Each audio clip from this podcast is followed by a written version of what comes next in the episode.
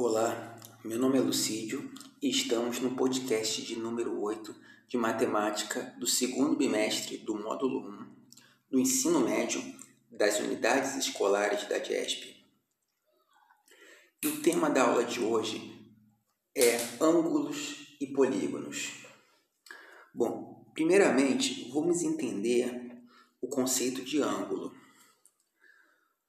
O ângulo é o grau de inclinação entre duas semirretas né, que têm a mesma origem.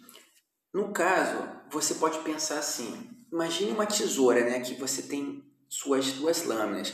Quando você abre a tesoura, essas lâminas se abrem, porém, existe um eixo fixo né, que só apenas gira.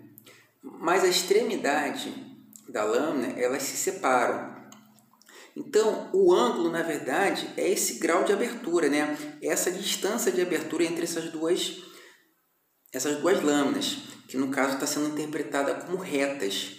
Você percebe que não é exatamente a, a distância, porque na extremidade não tem distância nenhuma, né? e na outra extremidade já a distância é maior. O ângulo é justamente isso, é, é, é a abertura dessas duas retas. É, então, por exemplo, imagine uma reta completamente horizontal e outra completamente vertical. A relação né, de posição dessas duas retas que define o ângulo. Uma está deitada, outra está em pé. Esse ângulo, né, a gente define ele como um ângulo reto, né, que é o ângulo de 90 graus é o ângulo, na verdade, mais usado em construções, né? por isso que ele costuma ser o mais famoso dos ângulos. Ele é representado né, por um, um quadradinho e um ponto no meio, apenas para se é, diferenciar dos outros ângulos, né? que na verdade a gente cria uma curvazinha para definir o ângulo. Existem ferramentas que faz o cálculo do ângulo, né? no qual a gente costuma usar o transferidor, né? que é uma ferramenta que é usada com uma régua para calcular o ângulo. O ângulo pode ser classificado em vários nomes, tá? O ângulo agudo, que no caso é menos que o menos que 90 graus, é, o ângulo obtuso, que é mais que 90 graus, o ângulo reto, né? Que no caso é o, o ângulo de 90 graus, existe também o ângulo raso, né, que na verdade é 180 graus. Então, quando você pensa em ângulo, também você remete o conceito de polígono, porque de forma geral é, podemos chamar de polígono toda forma geométrica plana formada por segmentos de retas e cujo contorno é fechado, tá? Então, é, quanto mais retas formar esse polígono, mais ângulos, né? mais ângulos internos.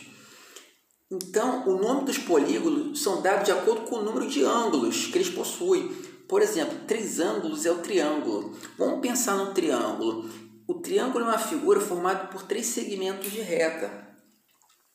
Né? E dentro dessas, desse segmento de reta, nas suas extremidades, existe o ângulo. E na verdade são quantos ângulos? Três ângulos. E assim sucessivamente, né? Por exemplo, uma figura de quatro lados é um, é um quadrilátero. Cinco lados, pentágono, seis lados, hexágono. E assim sucessivamente. Então, por exemplo, é, existe um, um, uma forma de calcular né, os, o valor dos ângulos internos de um triângulo, que no caso é 180 graus. Você consegue fazer essa demonstração através da apostila, tá? que ela tem a explicação com mais detalhes. Então, a soma dos ângulos internos de um triângulo vale 180 graus. Né? E quanto que seria a soma dos ângulos internos de um quadrilátero qualquer? Bom, vai ser 360 graus. E por que, que é o dobro? Porque, na verdade, todo quadrilátero, né, uma figura de quatro lados, ela pode ser construída através da construção de dois triângulos. Para você visualizar isso melhor, basta você ter o quadrilátero e você fazer um corte né, na sua diagonal. Você vai ver que vai ser construído dois triângulos. Então, gente, esse podcast foi apenas a, a iniciação do estudo dos ângulos e dos polígonos, tá? É um universo a ser estudado, tá? Existem infinitas figuras com infinitos ângulos para ser calculado e estudado. Mas com calma, você entendendo, lendo as apostilas, assistindo aulas, você compreende mais profundamente todo esse conceito de ângulos e polígonos, ok, gente? Então é isso, gente. Bons estudos e até a próxima.